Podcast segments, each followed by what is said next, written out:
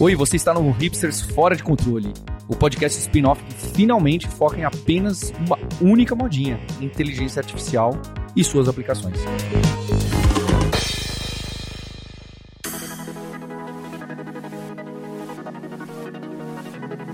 Olá, hipsters! Bem-vindas, bem-vindos a mais um episódio do spin-off do seu podcast favorito. Esse é o Hipsters Fora de Controle, em que a gente traz semanalmente entrevistas, notícias, repercussões, debates, conversas sobre inteligência artificial, o que vai mudar no mercado, o que está mudando no mercado, o que você pode passar a usar a partir de hoje ou o que vai chegar já já também. Aqui é o Marcos Mendes e está por aqui hoje o Fabrício Carraro, o viajante poliglota, host do Deve Sem Fronteiras, Program Manager da Alura, autor de IA também e editor de newsletter. Tudo bem? tá crescendo, né, Marcos? Cada semana tem mais coisa. pois é. A gente vai ter que aumentar o tempo do podcast para falar seus créditos todos daqui a pouco. Tudo bem, galera. Eu tô na pegada viajante novamente, chegando aqui para esse podcast diretamente de Atenas, na Grécia, para bater um papo sobre IA e IA grega hoje, vamos ver. Oh. Vai ter coisa de, vai ter coisa de antiguidade, né? Pois é, Fabrício já pôde fazer pesquisa em campo para contribuir aqui com a segunda parte do episódio.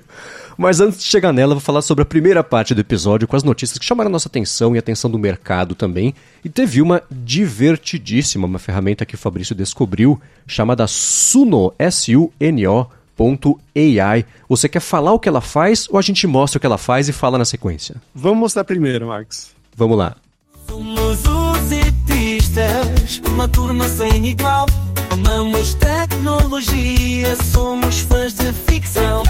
Temos podcasts, falamos de tudo que é legal. Ciência, código, games, nossa paixão. Somos os etistas. Então, pronto. Explica pra gente o que aconteceu. Então, essa é uma IA divertidíssima que a gente. Ela não é tão nova, para falar a verdade, né? Aparentemente ela já estava disponível lá dentro do Copilot, para quem quisesse usar, mas tem ela também no site, né? No suno.ai, que você consegue criar músicas a partir de prompts. Então a gente já mostrou aqui nas últimas semanas, né? Falou bastante do Sora, que foi a IA que você consegue criar vídeos a partir de prompts. A gente sempre fala do Midjourney, do Stable Diffusion, que a gente também já falar hoje, que, que você cria imagens a partir de prompts, e aqui agora a gente tem esse Suno que você cria músicas a partir de prompts. Então você fala lá, eu quero um samba que fala sobre uma empresa chamada Alura, quero um rock sobre uma pessoa chamada Fabrício Carraro. E qualquer coisa, você pode ir alterando, você pode inclusive editar a letra tem um, um, custom mode lá que ele te deixa editar é, partes da letra ou criar a letra inteira. E você fala, isso aqui vai ser o verso e você vai cantar tal coisa. Isso aqui é o refrão e você vai cantar tal coisa. E aí ele gera uma música perfeita para você. É, é, realmente impressionante. Eu criei uma thread no Twitter que vai estar na descrição aqui desse episódio também, que você consegue criar basicamente qualquer coisa e fica bom. Assim, alguma dessas músicas que eu criei, eu escutaria não ironicamente, assim, não talvez pela letra, mas pelo ritmo criado, né? Porque parece realmente uma música real. Eu fiquei a tarde inteira brincando com isso, é super divertido. Eu paguei a, a subscription do mensal ali, que acho que são 10 dólares a versão mais básica, que você tem um mês, e ele te dá um número de créditos. O Marcos vai, vai confirmar aqui, mas é, você tem uma versão free, que ele te dá, acho que até, sei lá, 6 músicas, 10 músicas, alguma coisa assim. E aí, com essa versão paga, né, a mensal do mais básico de 10 dólares, você consegue criar algo em torno de 500 a 550 músicas, né, Marcos? É, por aí. O legal é que os créditos do plano grátis se renovam diariamente. Então, se você uhum. esgotar a sua criação, acho que são 10 ou 15 músicas mesmo, é só esperar umas horas, no dia seguinte você volta e segue criando. E, e, como você disse, as músicas. Se você. Se alguém passar na rua escutando uma dessas músicas, você não vai perceber que foi gerada por IA, porque especialmente a parte do ritmo, da geração musical mesmo, ela é muito próxima da realidade. As vozes, especialmente em português, né, que dá para você criar em qualquer idioma basicamente, é, por padrão ele tenta criar em inglês, mas as vozes dá para perceber uma diferença porque a gente está acostumado a vida inteira a escutar vozes, né? Então a gente uhum. é mais nosso nosso próprio algoritmo de, de identificação um pouco mais refinado para sacar as diferenças. Mas ainda assim é muito divertido, é interessante e é, o resultado é mesmo surpreendente, né? Você percebe depois de brincar um pouco que as letras ali, a parte de, da formulação da letra é uma coisa meio formulaica, né? Segue ali umas regras meio, meio padrão para gerar, uhum. né? Até a parte de estrutura mesmo da música, sempre um, um, eco repetindo alguma palavra no finalzinho das frases. mas ainda assim é divertidíssimo e vale, se não como experimento científico para saber o que está rolando no mundo da IA geração musical, para se divertir por 15 minutos, porque é legal, você vai, vai melhorar seu dia brincar Sim. com essa IA. Né? Eu criei, inclusive, uma, uma música em sertanejo universitário para mandar num grupo do WhatsApp com amigos meus. E eles adoraram. Então dá para você fazer isso também com seus amigos. E essa de sertanejo, o cara cantando em português com a voz, ficou perfeito. Assim, perfe... eu, eu não adivinharia que é uma IA que criou aquilo. Parece realmente uhum. um humano cantando. Sim, e eles têm proteções também contra processos, né? Eu pedi para criar uma coisa é. no estilo do Caetano Veloso, ele falou: "Não, nome Ele é um artista, não, né? mas dá para é, você é, ir em volta, né? Porque eu queria fazer uma brincadeira sim. com, inclusive tá lá no Twitter, né? Uma brincadeira com o MC Bin Laden, que tá no, no Big Brother atualmente, né? Então eu falei: "Cria uma música sobre o MC Bin Laden". Ele falou: "Não posso". Aí eu falei: "Cria uma música sobre um MC chamado Bin Laden". Ele: "Beleza" e cria uma música lá. Então, dá para você burlar algumas coisas dessas. Sim, sim. Então, pessoal, já sabem o que fazer, né? Vão lá, fucem na ferramenta, coloquem na descrição desse episódio, aqui na verdade nos comentários desse episódio, as criações de vocês, para compartilhar com o mundo também mais possibilidades aí da Suno.ai. Agora, uma outra notícia que chamou a atenção no mercado, essa pegou muita gente de surpresa, foi o fato de que o Google apresentou o Gemma, que são modelos de código aberto com base no Google Gemini, não é isso? É, ele é um modelo mais fraco, né? Pelo que eles disseram, não vai ser algo tão poderoso, vai ser algo menor que você aparentemente vai poder rodar no seu laptop ou em algum servidor um pouco menos parrudo, no Hugging Face está disponível, e ele é o competidor direto dos modelos Llama, por exemplo, né, da Meta, a Meta que vinha como a única líder é, desses modelos open source, talvez com o Mistral também vindo ali um pouquinho por fora, ou talvez por dentro até mais recentemente. e agora o Google finalmente, né, que eles não tinham nada é, aberto, agora eles vieram com esses modelos Gemma, que vai ter ali também alguma, alguns modelos com números diferentes de parâmetros e tudo mais, mas mostrando que eles também estão entrando de cabeça nesse mundo dos modelos open source e do benchmark que eles liberaram ali. Esse modelo já passa, já está à frente do Llama 2 em muitos quesitos. Então, é, o Google veio com Gemini 1.5 semana passada, retrasada, agora vindo com esses gemas open source, eles estão realmente de cabeça nesse mundo. É, e eu acho interessante, eu fiquei me perguntando se o Facebook, a Meta, enfim, não estivesse atuando de um jeito tão forte e com tanto destaque para o mundo de código aberto, se o Google teria lançado isso, ou se isso é impacto, uma resposta ao fato da meta de todas as empresas estar atuando de um jeito tão forte aí nesse mundo de código aberto. Interessantíssimo. São dois modelos, tem um de 2 bilhões de parâmetros e um de 7 bilhões de parâmetros. Eles estão no esquema já para você usar, fazer inferência supervisionada de, de, de fine-tuning para usar nos frameworks tipo JAX, PyTorch também, TensorFlow, né, rodado pelo Keras 3.0. É bem interessante, vale muito a pena dar uma espiadinha também fussem, digam pra gente o que vocês acharam. Acho que essa aqui de ferramentas acionáveis e que vão abrir muitas possibilidades do pessoal é a notícia que disparado aí, mas fez a diferença nessa semana. Vale a pena dar uma espiadinha. Uhum. Agora, também do Google que chamou atenção, essa por motivos não tão bacanas, foi que eles tiveram que suspender o modelo de geração de imagens do Gemini porque ele estava colocando diversidade até onde não era exatamente apropriado, né? Essa foi uma, uma notícia polêmica da semana, assim, e até divertida, porque você via eles têm, têm essa preocupação, né, que é uma preocupação honesta, né, uma preocupação justa com a diversidade, né, de você incluir, importante. por exemplo, é importante. A gente via em alguns modelos no passado, né, tipo, cria um grupo de amigos.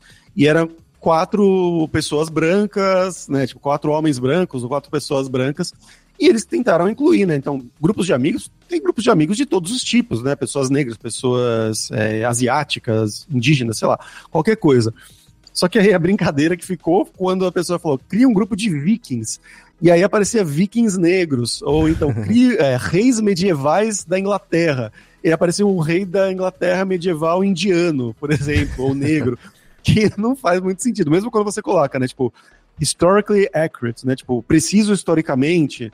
E ele mesmo assim criava, né? Um rei é, indiano, um rei medieval da Inglaterra indiano, ou negro que não faz muito sentido. Os founding fathers dos Estados Unidos também, né? Pessoas negras que naquela época não, não fariam sentido histórico. Uhum. E isso gerou tanta polêmica que no Twitter tava todo mundo falando sobre isso, o Elon Musk ficou publicando, zoando isso. E aí a própria Google foi lá e bloqueou, né, esse modelo Imagine 2. Ele, e honestamente é um modelo bem, bem fuleiro, assim, bem capeta. É, né? Quando você compara é, a qualidade das, das imagens mesmo de humanos ou não humanos que eles geravam, assim, como você compara com o Midjourney, com o Stable Diffusion, com o próprio DALI, tá bem aquém. Então eles, eles só publicaram para falar que tem um modelo aí de geração de imagens, né, um multimodal lá no Gemini, mas era bem ruim. E agora eles bloquearam a criação de humanos através desse modelo deles. Né? Eles falam que é o Imagen 2, né, o Imagen 2, o nome do modelo, mas está dentro do Gemini para alguns países, para a maioria dos países. Eu tentei gerar agora que eu estou aqui na Grécia e ele falou: "Ah, eu não consigo gerar imagens". E aí eu fui no meu VPN dos Estados Unidos e ele gerou sem problema nenhum. Então, para alguns países está disponível, para outros não.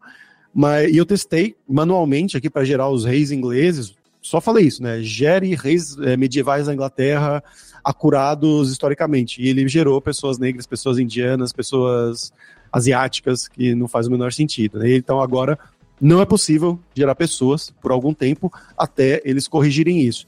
E a resposta que eles deram me pareceu bem honesta, né, Marcos? Que eles falaram, ó, para prompts gerais, a gente vai continuar com isso. Faz sentido, né? Se falar uma pessoa na praia, pode ser uma pessoa de qualquer raça, de qualquer credo, de qualquer coisa, uma pessoa normal.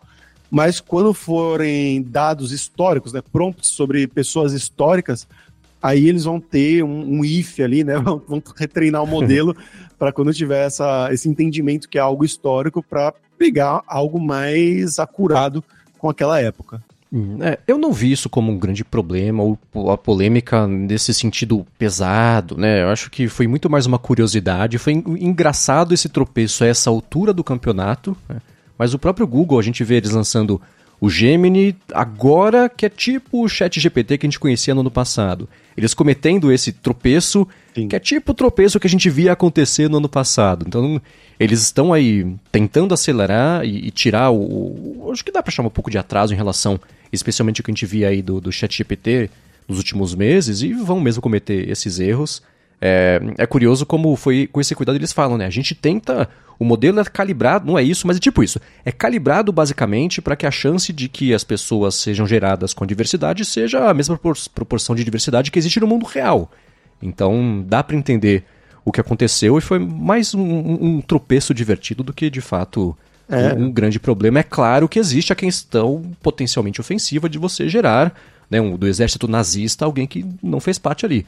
Mas ainda assim, acho que essa altura do campeonato a gente também compreende por que, que isso aconteceu e, e sabe que esse tipo de problema vai acontecer e é temporário, né? E bom, também nessa geração de imagens, essa do lado positivo e especialmente pro Fabrício empolgante da coisa, porque eu sei que ele gosta muito da Stability AI, a respeito do Stable Diffusion 3. Fabrício conseguiu dormir ou ficou acordado a noite inteira de alegria de saber que agora chegou o modelo 3? Como é que foi? eu só vi agora de manhã, então não deu para ler muito sobre o assunto ainda, mas fala que é só um, um preview que eles estão dando, né? Tipo, não todo mundo tem acesso ainda a esse o modelo do Stable Diffusion 3, mas como você falou, né? Eu sou fanzaço da Stability AI, e ele falou que eles estão com é, alguns modelos, né, que vão desde 800 milhões até 8 bilhões de parâmetros, o Stable Diffusion 2 já estava com dependendo do modelo, né? Como ele é open source, você pode escolher vários modelos diferentes ali. Então já tinha coisas de altíssima qualidade, assim, da qualidade do, do Midjourney mesmo, dependendo do modelo que você escolhesse.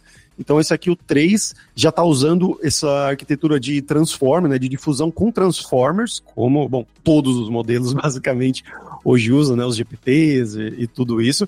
E eles falaram que vão publicar muito em breve é, um paper mais técnico falando é, dando mais detalhes de como isso foi treinado e tudo mais. Eu estou bem, bem empolgado para ver como isso vai ser feito. Eles também estão preocupados com a parte de segurança, né? Tipo, como você criar ali umas restrições para pessoas que queiram usar esses modelos abertos para, sei lá, fazer um deepfake de político ou de pornô, algo assim, né? Também é uma preocupação deles. Mas é só para a gente falar, né? Que é, eles avisaram que estão lançando, estão liberando para alguns é, umas waitlists quem quiser esperar umas listas de esperas, eu com certeza estarei nessa lista de espera e a gente vai falar mais sobre isso nas próximas semanas aqui. E já conectando aqui também, teve uma outra empresa que a gente sempre fala aqui, que é a francesa Mistral, que também é conhecida pelos modelos open source, né, o Mixtral, e eles lançaram, assim, bem na surdina, um modelo novo deles, chamado Next. Que eles não falaram ainda muito, mencionaram lá no, no Discord deles que seria esse modelo, estaria sendo treinado, e estão falando que vai ser no mesmo nível ou melhor que o GPT-4. Né? A gente espera para ver como é que vai ser realmente, mas eles receberam um, um round de financiamento de 400 milhões em dezembro, a empresa já está avaliada a 2 bilhões de dólares, e se eles realmente lançaram um modelo, que a gente não sabe se vai ser open source ou não, mas que for no mesmo nível, ou quem sabe melhor que o GPT-4, é, é bem empolgante para uma empresa europeia que não tem tanto dinheiro, não chega nem perto, na verdade, do dinheiro que é investido, dos servidores e tudo por trás da OpenAI, por exemplo, ou da Meta, de todas essas gigantescas. E tem toda a questão regulatória também, né, que aperta bastante uhum. lá, né? Exato. Então a gente espera para ver se realmente eles conseguirem isso. É um grande, grande, grande avanço mesmo no mundo da IA. Bom, o link também sobre isso, é claro, vai estar na descrição do episódio. Para finalizar esta primeira parte, que ficou longa essa semana, a gente sabe, a gente vai trazer aqui uma novidade, uma coisa interessante que aconteceu, que foi um ouvinte entrou em contato com a gente a respeito de um projeto dele, né, que é open source, inclusive, e o que a gente vai fazer é deixar ele explicar o que está acontecendo. Diga lá. Imagine que você pudesse interagir com qualquer sistema usando a linguagem natural. Por exemplo, você entra no sistema e pede para ele atualizar o seu endereço. O sistema entenderia o seu pedido e automaticamente atualizaria o seu endereço nesse sistema. Ou que você pedisse para esse sistema listar todas as vendas de um determinado vendedor em gráfico de barra ou de pizza. Imagine que você também pudesse adicionar novas funcionalidades para essa UI, o que faria ela ser plugável em qualquer sistema. Essa é a ideia do Chatflow. É muito legal, né, Marcos? Que aí você, ouvinte de casa, que talvez você esteja também criando um projeto bacana, manda pra gente, marca a gente nas redes sociais, né, no LinkedIn, no Twitter, no Instagram, em qualquer lugar, ou manda nos comentários aqui desse episódio, lá em hipsters.tech, que a gente vai entrar em contato com você, ou você entra em contato com a gente lá, e você pode estar aqui também nas próximas semanas falando sobre o seu projeto. É isso aí, e parabéns ao Alexandro pelo projeto. E agora sim, vamos para a segunda parte do episódio ver com quem que a gente vai conversar.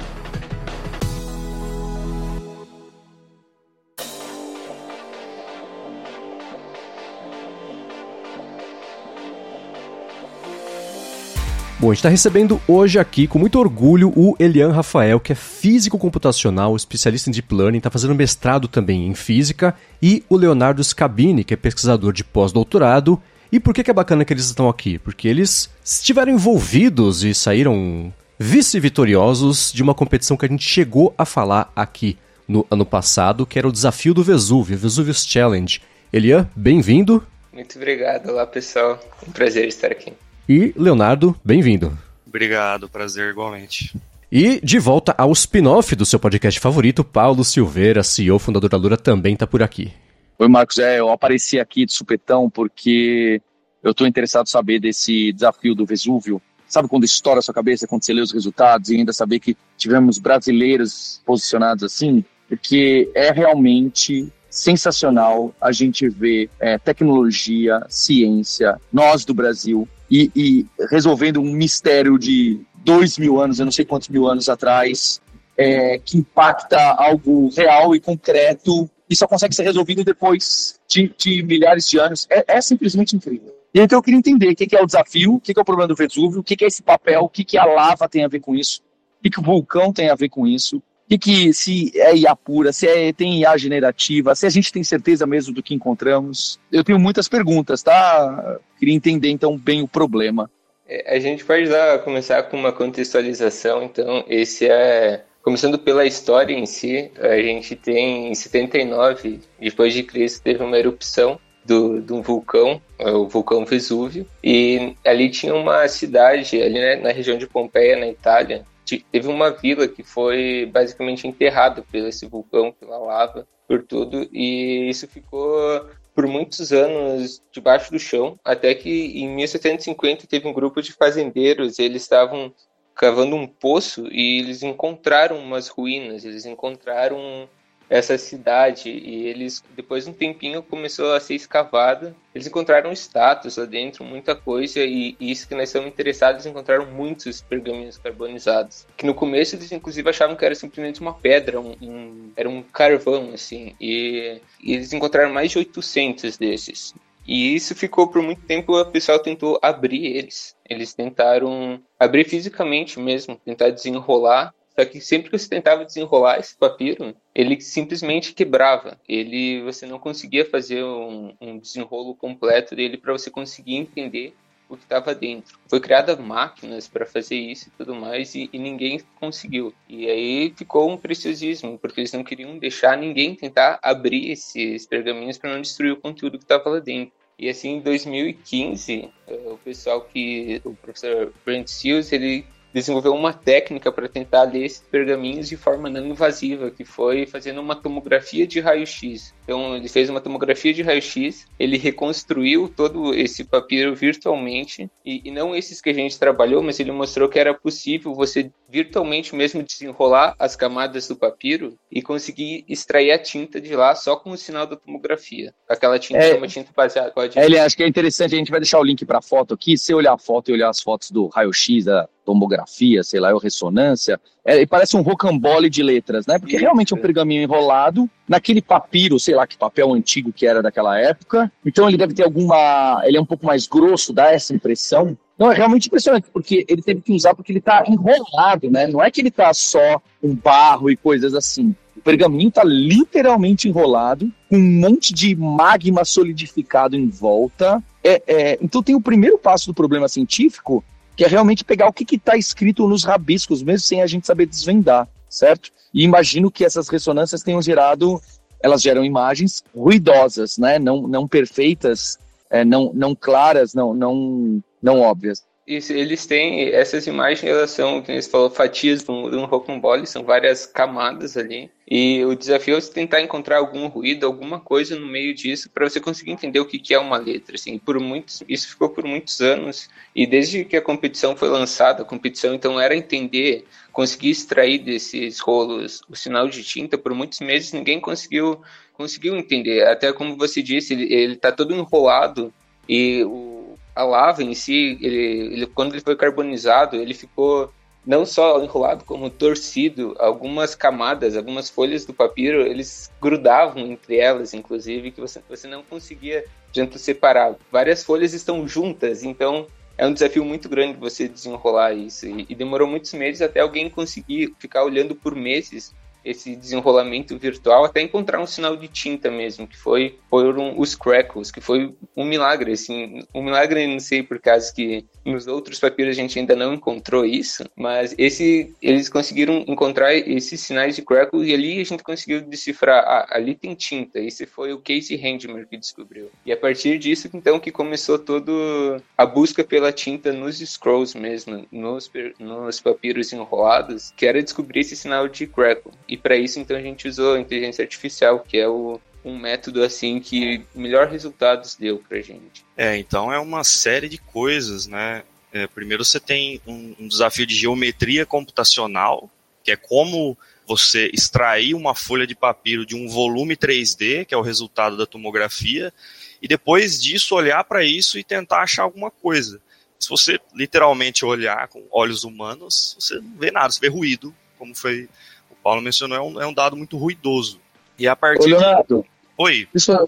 Essa primeira parte da geometria computacional, esses algoritmos são determinísticos. Não tem nada de inteligência artificial, não tem nada de estatística. Os algoritmos realmente fixos. Eu tenho esse input, tá, esse output. Ou já é algo que você vai calibrando na unha, só para ainda ter a, a, o mínimo do, da tinta ali?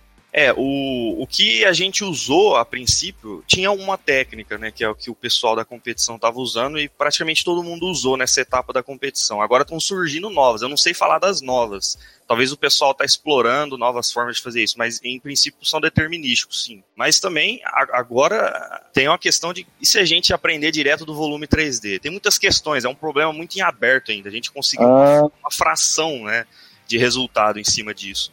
Tem gente é. pensando em, em, quebrar, em vez de fazer em dois passos, fazendo um passo só. É, é, é uma inteligência artificial que sabe ler de pergaminhos enrolados como rocamboles. Sim, exatamente. É, apesar de que na etapa passada foram todos após a, a, o desenrolar, né, foi, foram todas foram todos modelos e folhas em duas dimensões, vamos dizer assim, né. Mas agora o pessoal está pensando em coisas mais avançadas.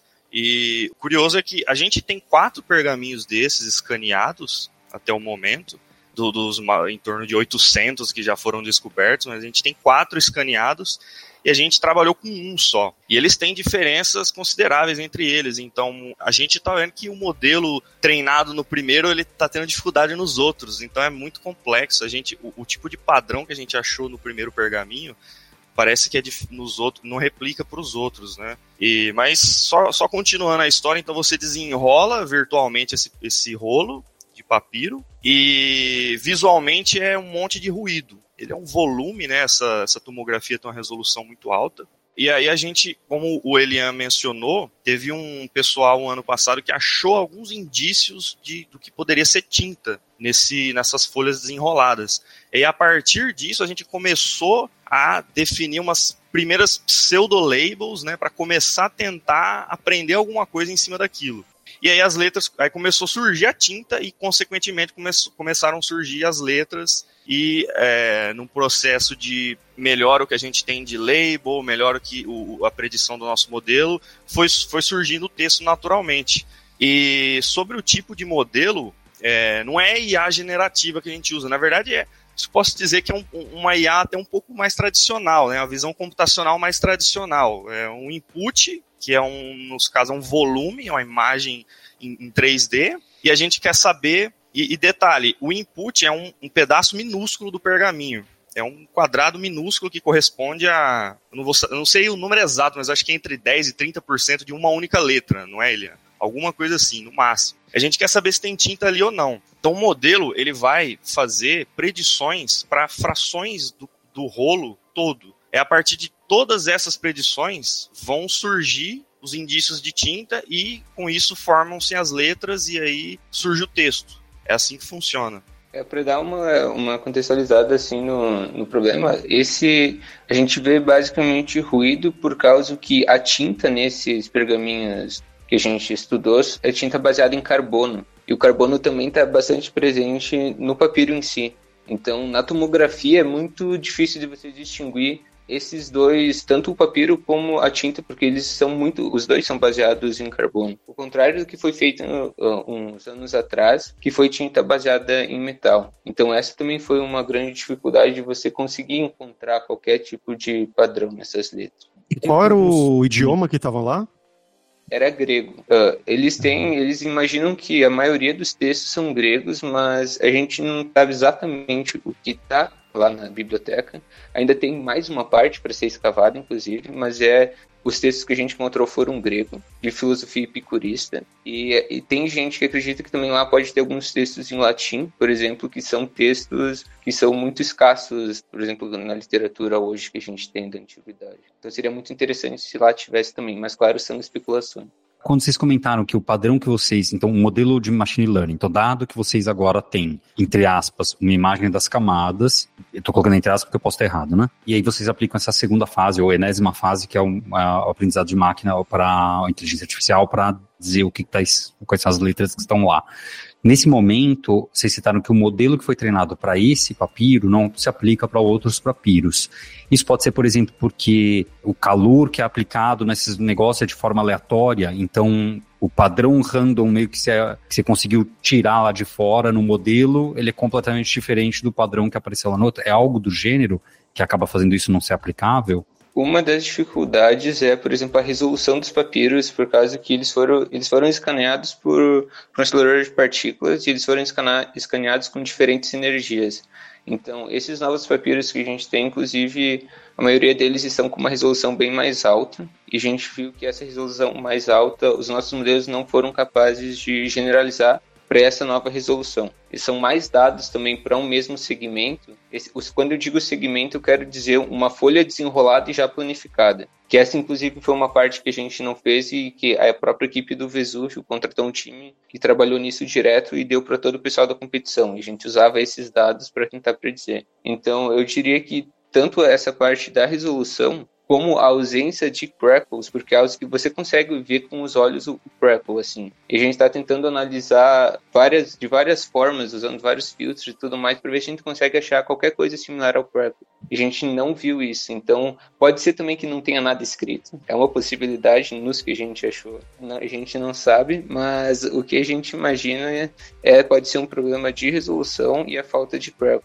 A gente precisa achar um jeito de generalizar para algum sinal além do PREPL, que a gente consiga então dar continuidade aos modelos. Era só uma pilha de papel sulfite da antiguidade Isso. que estava lá no canto. É. Eu, eu, comentei isso. Pode ser que a gente está tentando ler um pergaminho branco que os caras estavam esperando para escrever. A gente não sabe, né?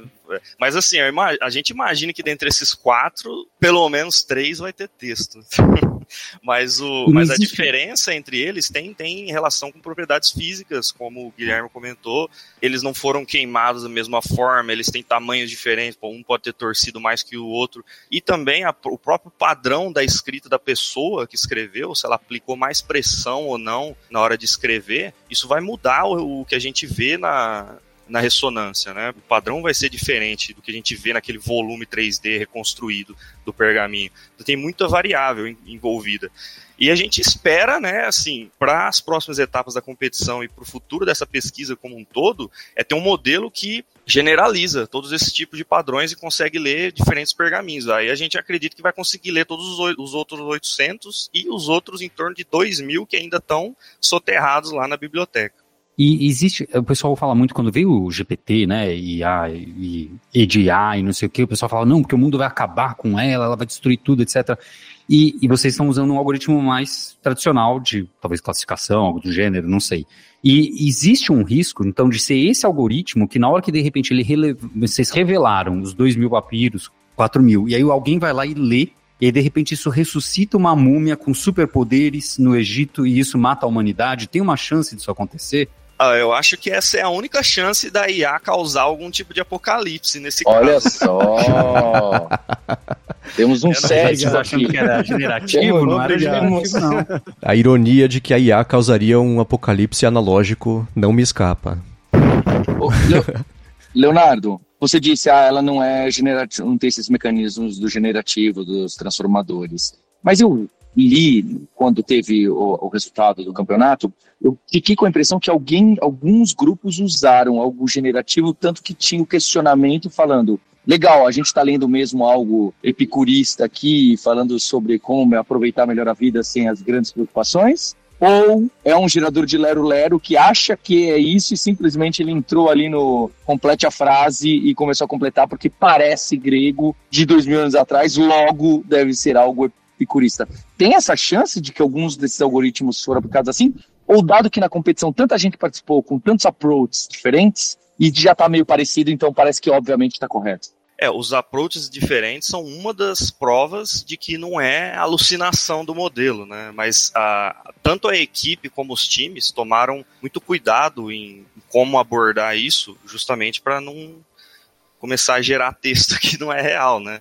Então, a, é, se você pegar uma abordagem que tem um, um, contexto de entrada maior, por exemplo, do tamanho de uma letra ou maior que uma letra, ela naturalmente começa a, a formar letras onde não existe. Ela começa a completar a informação e tentar tirar um sentido daquilo. Por isso que a gente usa um, um contexto de entrada muito pequeno. A gente, o que a gente quer saber é, tem tinta nesse pequeno fragmento do papiro ou não?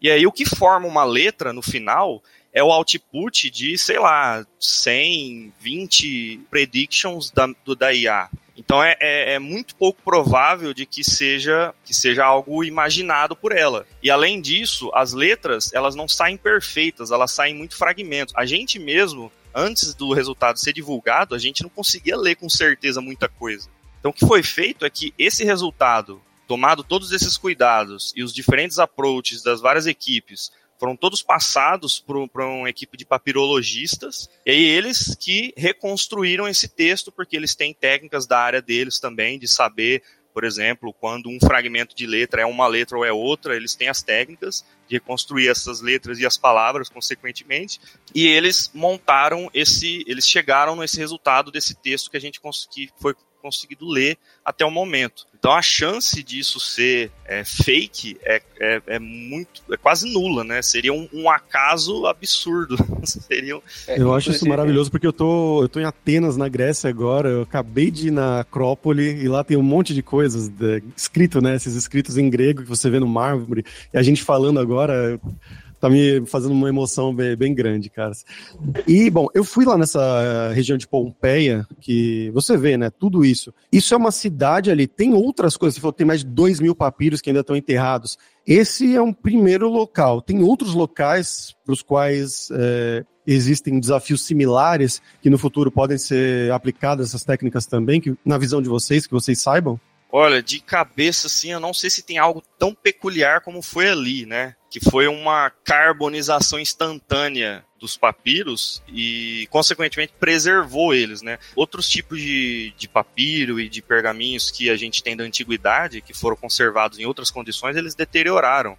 Então, assim, rolos de papiro preservado por erupção vulcânica é algo muito único. Posso estar enganado, claro, pode ter algum outro caso, mas esse caso ele é, ele é bem particular, ele é bem especial mesmo.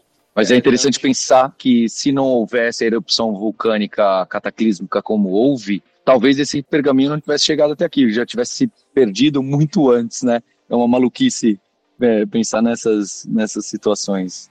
É, tanto que essa eu acho que eu acredito que seja a única biblioteca intacta que a gente tem da antiguidade. Todos os outros textos que a gente tem, que até hoje são muito menores do que a gente consegue, a gente vai conseguir ler através desses papiros, uh, foram encontrados apenas resquícios, pedaços, fragmentos uh, ao longo do tempo, assim, e a gente tentou fazer uma reconstrução com base nisso. Então, assim, de, de papiros, rolos intactos, com textos completos, eu acredito que essa seja a única biblioteca que a gente tem encontrado uh, até hoje. Sabe que nessa semana, pensando aqui na nossa entrevista, preparando as perguntas, vendo o que, eu ia falar, etc., eu tinha já uma meia dúzia escrita aqui, e a Apple lançou, anunciou que ah, temos agora uma proteção pós-quântica do iMessage, de criptografia que nem computadores quânticos vão saber quebrar, etc. E eu pensando, cara, o Elian e o Leonardo conseguiram usar tomografia e IA para ler um pergaminho chamuscado de dois mil anos atrás. Você acha que criptografia pós-quântica vai resolver alguma coisa? Mas pensando nessa parte mais técnica mesmo, né, da, da coisa, como é que funcionaram, como é que foi de ferramenta, de linguagem, o processo mesmo, a explicação técnica do que levou vocês a chegarem a essa segunda colocação no desafio? É, a gente usou, então, basicamente foi tudo feito com Python. A gente usou PyTorch uh, com modelos assim tradicionais. O Gui, inclusive, ele comentou sobre o modelo de classificação, a segmentação. Essa é uma parte interessante, a gente usou os dois, a gente fez duas etapas. A primeira delas a gente usou um modelo de segmentação médica, a gente modificou esse modelo de segmentação médica para virar um modelo de classificação, justamente porque uh, foi comentado de alucinação e tudo mais. No prêmio, eles consideravam muito que você tentasse combater qualquer tipo de alucinação, para você ter certeza que o que você está lendo é de fato um texto e não está surgindo letras novas. Inclusive, se alguém quiser ver alguma imagem disso, no nosso nossa submissão que está disponível no GitHub, tem uma imagem bem clara de como isso pode acontecer. Então, a gente fez uma um modelo de segmentação médica uh, modificado para classificação. A gente classificou pedacinhos muito pequenos e isso fez uma classificação muito rústica das letras. Quase era muito difícil de você ler essas letras assim normalmente. Então, a gente desconsiderava a forma de qualquer tipo de letra. A gente não considerava. Nem as bordas a gente considerava. A gente só pedia ali tem tinta ou não para cada quadradinho. Aí depois que a gente pegou esse modelo classificador, a gente pegou esses resultados, deu uma limpada assim superficial e jogou aí sim para um modelo de segmentação. E segmentação, então, ele olha um pouquinho, ele, claro, ele não vai olhar para a letra inteira, igual o Leonardo me ensinou, mas vai olhar, vai começar a olhar um pouco para as bordas, ele vai tentar entender essa geometria um pouquinho das letras, mas claro, um contexto muito pequeno, e aí sim a gente consegue formar essas letras um resultado muito mais legível. Então foram essas duas etapas e tudo simplesmente foi feito com PyTorch e, Python. Assim. E vocês querem continuar com esse projeto, é, evoluindo ele e talvez até liberar open source em algum momento? Ou como é que vocês pensam com isso para o futuro? Esse projeto, inclusive, ele já está open source. Todos os, os, quatro times eles liberaram as soluções do, do problema. Então, quem quiser olhar, está no GitHub de todos eles. E sim, a gente pretende, a gente já, inclusive, a gente nem parou basicamente desde a da etapa final, porque até agora foram lidos 5% de um pergaminho apenas. Essa etapa imediata, então, na competição é ler 90% dos quatro que a gente tem disponível, provavelmente vai ter algum scan a mais. Então esse desafio realmente continua, porque o objetivo, que o Leonardo também comentou, é você ler todos os pergaminhos ao longo dos próximos anos. Inclusive, uh, nessa época eu estava fazendo orientação, uh, iniciação científica, e provavelmente eu vou continuar fazendo esse projeto agora no mestrado. Vai ser com o professor Ademir Bruno, lá do, do grupo de computação interdisciplinar do, do IFISC. Então a gente pretende continuar até alguém ou a gente, no caso, resolver todo esse problema. Leonardo, ele acho que tem um ponto também interessante, estava conversando com ele, acho que ele falou, poxa, ouviu hipsters quando era moleque, etc. E conheci o curso de ciência da computação. Acho que é um podcast que eu gravei com o professor Carlinhos, que foi meu professor, o professor do Guilherme também, né? Eu queria entender um pouco esse curso, para a gente fechar, física computacional, que eu confesso que eu também não entendo direito. Aqui na FIAP a gente tem os cursos de inteligência artificial, né? Os tecnólogos que estão muito em, muito em alta, e aí tem o física computacional. Queria entender o que que, que, que faz, é, o que, que estuda, programa no programa, aperta para parafuso, faz computador quântico, onde, onde entra isso? É mais física, é mais computação, é mais matemática? Bem, o, o meu aprendizado é que tudo que chama computação tem menos computação e tem mais outra coisa, mas enfim. Eu acho que você está um pouco certo nesse comentário. Realmente tem menos computação do que você imagina. Mas eu queria aproveitar e agradecer, porque realmente foi no Hipster, foi o Hipster 47. Eu estava fazendo uma maratona no final de 2018 dos Hipster. Encontrei esse podcast e ele me interessou muito. Eu conheci a USP e essa liberdade do curso que tinha em ciência e computação ali no IME foi uma coisa que me interessou bastante. Eu fui buscando mais, eu sempre gostei de física, assim eu conheci o curso de física computacional, que tem uma abordagem muito parecida. E, e do curso em específico, você tem aqui no, no IFISC, é, basicamente você tem dois anos de um curso de física normal. Você tem, você começa fazendo as disciplinas de cálculo, você tem as disciplinas de física. E isso é comum, acordo com o curso de física bacharelado sem a parte computacional e também com o curso de física biomolecular que tem aqui também em física. Então a gente tem esses dois anos são um padrão, um padrão do curso de física, a gente vê mecânica quântica, a gente vê todas essas matérias de física e os outros últimos dois anos além de algumas obrigatórias, você tem essa opção de você fazer optativas. Uh, você pode escolher qual é o caminho do teu curso. E aqui aí tem uma variabilidade muito grande de quem entra, porque no meu caso, por exemplo, eu decidi fazer várias, eu, eu tentei fazer basicamente o curso de física teórico. Eu segui várias disciplinas de física teórica e eu tive também a oportunidade de seguir as disciplinas de inteligência artificial no Instituto de Computação ali de, de São Carlos. Então é um curso que dá bastante liberdade para o que você quer escolher. Você vai ter uma formação básica de física, mas essa liberdade você pode levar se você quiser, tem muita gente que faz, por exemplo, desenvolvimento web, desenvolvimento de software, vai para a parte mais computacional mesmo, outros vão para a parte mais de física. É um curso que dá bastante liberdade para o que você quer fazer. E claro, tem um enfoque muito grande também em resolver problemas de física usando computação. E você pode ir tanto para o lado prático, teórico, isso é algo que me chamou bastante atenção assim do curso. É, e a nível de pós-graduação, é, eu tenho um background um pouco diferente do Elian, eu fiz ciência da computação mesmo eu vim para cá na, no, no, mestrado no doutorado para física computacional. E uma coisa que a gente faz também é usar física em IA. Então a gente tem modelos de inteligência artificial que usa algumas coisas de física estatística. É, então tem bastante disso também. Então, uma coisa também que eu acho que é, é legal pontuar sobre que correlaciona o desafio e o que a gente trabalha no nosso grupo de pesquisa como um todo é que eu ia até falar que o Elian comentou da parte técnica e tal, a gente usou é, modelos de, de, classificação, segmentação e tal. E o curioso é que, por problema do Vesúvio, por exemplo, é muito difícil transferir conhecimento de foundation models em, em dados naturais para esse problema.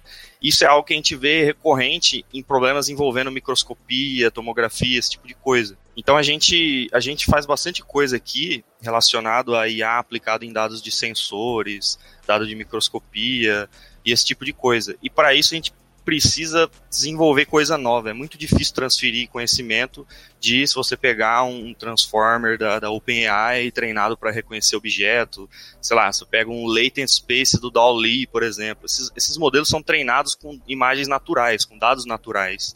E transferir para o tipo de coisa que a gente trabalha é bem difícil, é, não transfere muito bem. Então a gente busca coisas relacionadas a imagens médicas, a esse tipo de coisa e desenvolver coisas específicas para isso também. É, então é algo bem é, é bem singular dentro da, da dentro da, da computação como um todo e dentro da visão computacional também, dentro da IA como um todo. Imagina que eu quero entrar no grupo de vocês, quero também descobrir os mistérios do Vesúvio, ou o pessoal que está escutando a gente lá de casa, que vai se inspirar talvez como Eliane, começar uma faculdade da área e tudo mais. Como é que a gente começa a vasculhar o conhecimento né, de Python, de PyTorch, de IA, nesse sentido? Né? Como que vocês recomendam que a gente comece nessa, nessa área até conseguir se aprofundar no nível que vocês estão? É, a parte de Vou citar o próprio caso do, do Vesúvio em si. Se você for no site da competição, eles têm um tutorial inicial lá, que é eles fizeram um teste com fizeram um pergaminho e queimaram numa fogueira, sabe? Fizeram um, um, um, toy model assim, um, um experimento desse tipo. E aí tem um tutorial de como ler esse pergaminho da, da fogueira é bem interessante. Ele é bem, ele começa bem do básico mesmo. E em Python, né, em alto nível, assim, você tem acesso a bibliotecas com esses modelos de visão computacional. É claro que se você for para o, o, grande desafio de ler os 90%, você vai ter que começar a aprender sobre engenharia desses modelos, me, melhorar eles, etc. Mas ali tem um pontapé inicial muito bom. Em visão computacional, no geral, você consegue achar muita coisa no Kaggle, né? Tutoriais que começam do básico.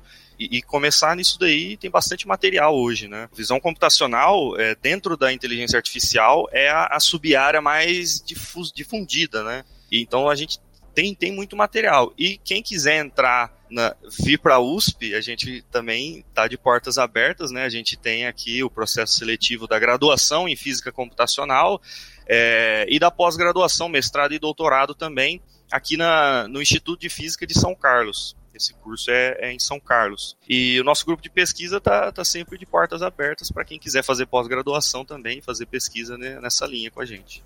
Pessoal, eu vou aproveitar a deixa da fogueira para comentar uma que eu estava tentando segurar, né? Depois da múmia, eu estava tentando segurar essa, mas eu vou precisar soltar.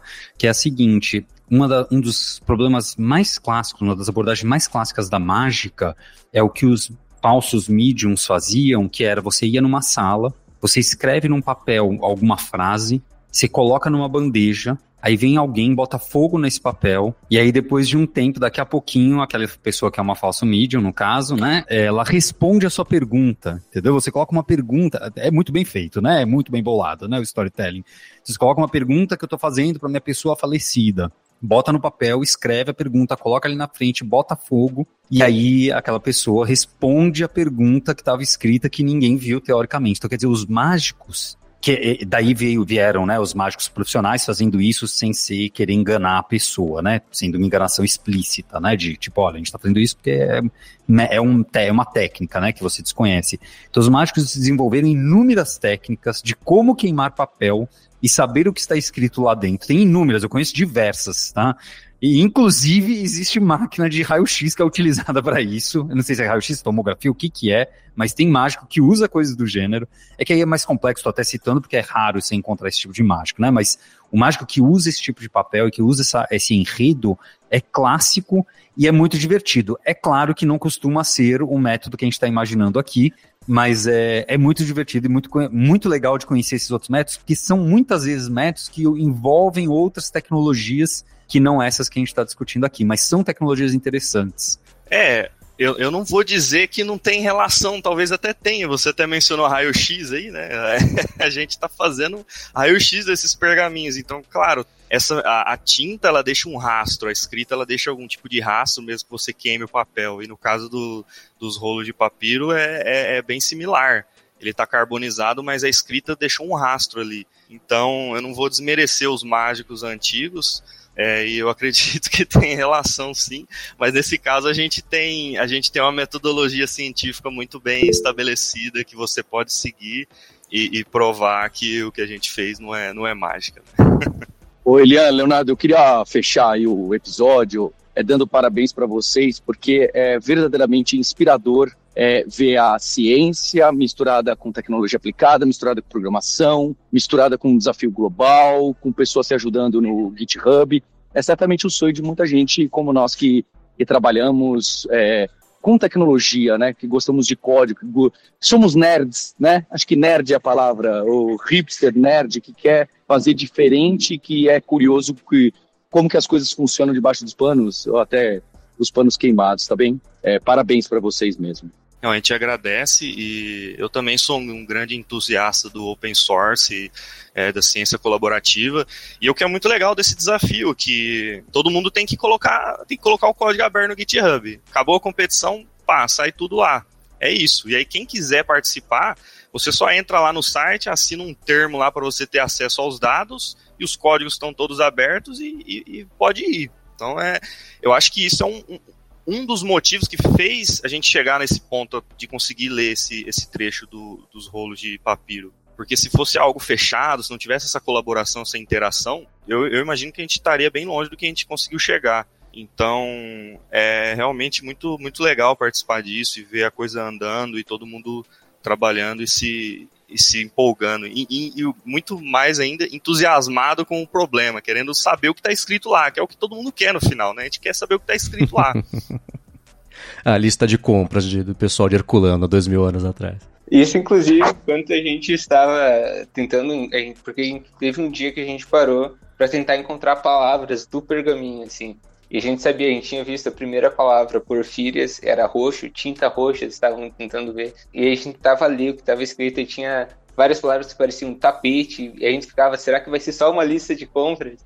Aí no final do ano vem é um texto que descreve muita coisa, assim, fala sobre prazer, sobre algo fundamental da vida. É, é realmente incrível ter participado de, dessa competição, de, de ter ajudado, nem que seja um pouquinho, a desvendar esse, esse primeiro texto, e que nem como o Fabrício tinha comentado como começar. Muita gente sem experiência de programação, muita gente que nunca tinha mexido com isso, interessado em tentar descobrir o papiro. Eles entraram na comunidade, tem uma comunidade do Discord, é uma comunidade bem colaborativa, então é um, se você tem uma paixão muito grande por algo, você quer encontrar algo simplesmente porque você quer aquilo, você se interessou tanto, é um motivador muito grande para você aprender. Você ir atrás do código, você ir atrás de treinar modelos.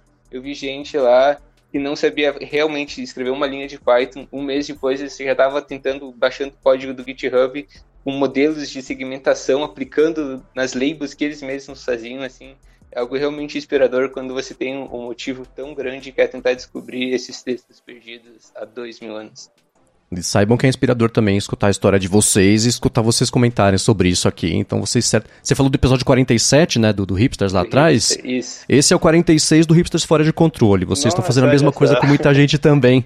Então, parabéns. E quem quiser continuar esse papo com vocês direto, faz como? É, por mim, vocês podem conversar comigo no Twitter, é Elian Rafael DP, o meu handle, ou se preferirem, eu criei um LinkedIn, é Elian Rafael Dalprá vocês podem me chamar lá que eu, com certeza eu vou gostar de falar com vocês. É, eu pesquisar Leonardo Scabini, vocês me encontram nas redes sociais também. E também encontro informação sobre o nosso grupo de pesquisa na USP, né? Contato com professores aqui, quem quiser alguma coisa mais, mais acadêmica, assim. Tá fácil de encontrar. Nosso grupo é o grupo de computação científica da, da USP de São Carlos. E eu acabei de adicionar o Leonardo no LinkedIn, a foto tá igual o John Lennon. É só você encontrar o John Lennon lá e adicionar que vai ser. Eu tinha o cabelão, eu cortei o cabelo quando eu acabei o doutorado, assim, foi um, um marco na minha vida. Bom, os links, é claro, vão estar na descrição aqui do episódio. Gente, obrigado mais uma vez pelo tempo de vocês. Parabéns mais uma vez pelo trabalho de vocês. E para você que ficou na esperança aí, talvez, de no final desse ano também ter contribuído para o Vesuvius Challenge, para a continuidade dele, que vão expandir agora a, a leitura dos pergaminhos, etc. Se você na semana passada não se inscreveu na newsletter Fora de Controle, você tem a chance de fazer isso hoje, agora na descrição do episódio, para passar receber. Você perdeu a primeira edição, mas a segunda você vai receber a newsletter feita pelo Fabrício para seguir se informando aí justamente sobre inteligência artificial, né? Com certeza, e claro, como sempre, o link está na descrição desse episódio para você acompanhar mais. E a gente sempre fala, né, Marcos? Tem o formulário lá que você pode sugerir um prompt que pode estar entre os selecionados para estar tá na newsletter da semana seguinte. Um prompt que a gente vai fazer criar uma imagem no Midjourney usando o seu prompt e vai colocar o seu nome, o seu arroba lá, tudo certinho. Exato. Então inscrevam-se na newsletter Fora de Controle, além, claro, também de dar uma espiadinha na Escola de Inteligência Artificial da Alura, que tem cursos, formações para diversas áreas de atuação desde a parte mais artística, criativa, de design, até a parte mais de quem está na, na, vida de codar, até a parte de negócios, e entra também, também UX, enfim. Não faltam aspectos que você tem já que saber para incorporar IA na sua vida, no seu trabalho, e a Escola de Inteligência Artificial da Lura te ajuda a fazer isso. Você pode passar na descrição do episódio, pegar o link e dar uma espiadinha. Hipsters, Obrigado mais uma vez pela audiência de vocês e na semana que vem tem mais hipsters. Abraços, tchau.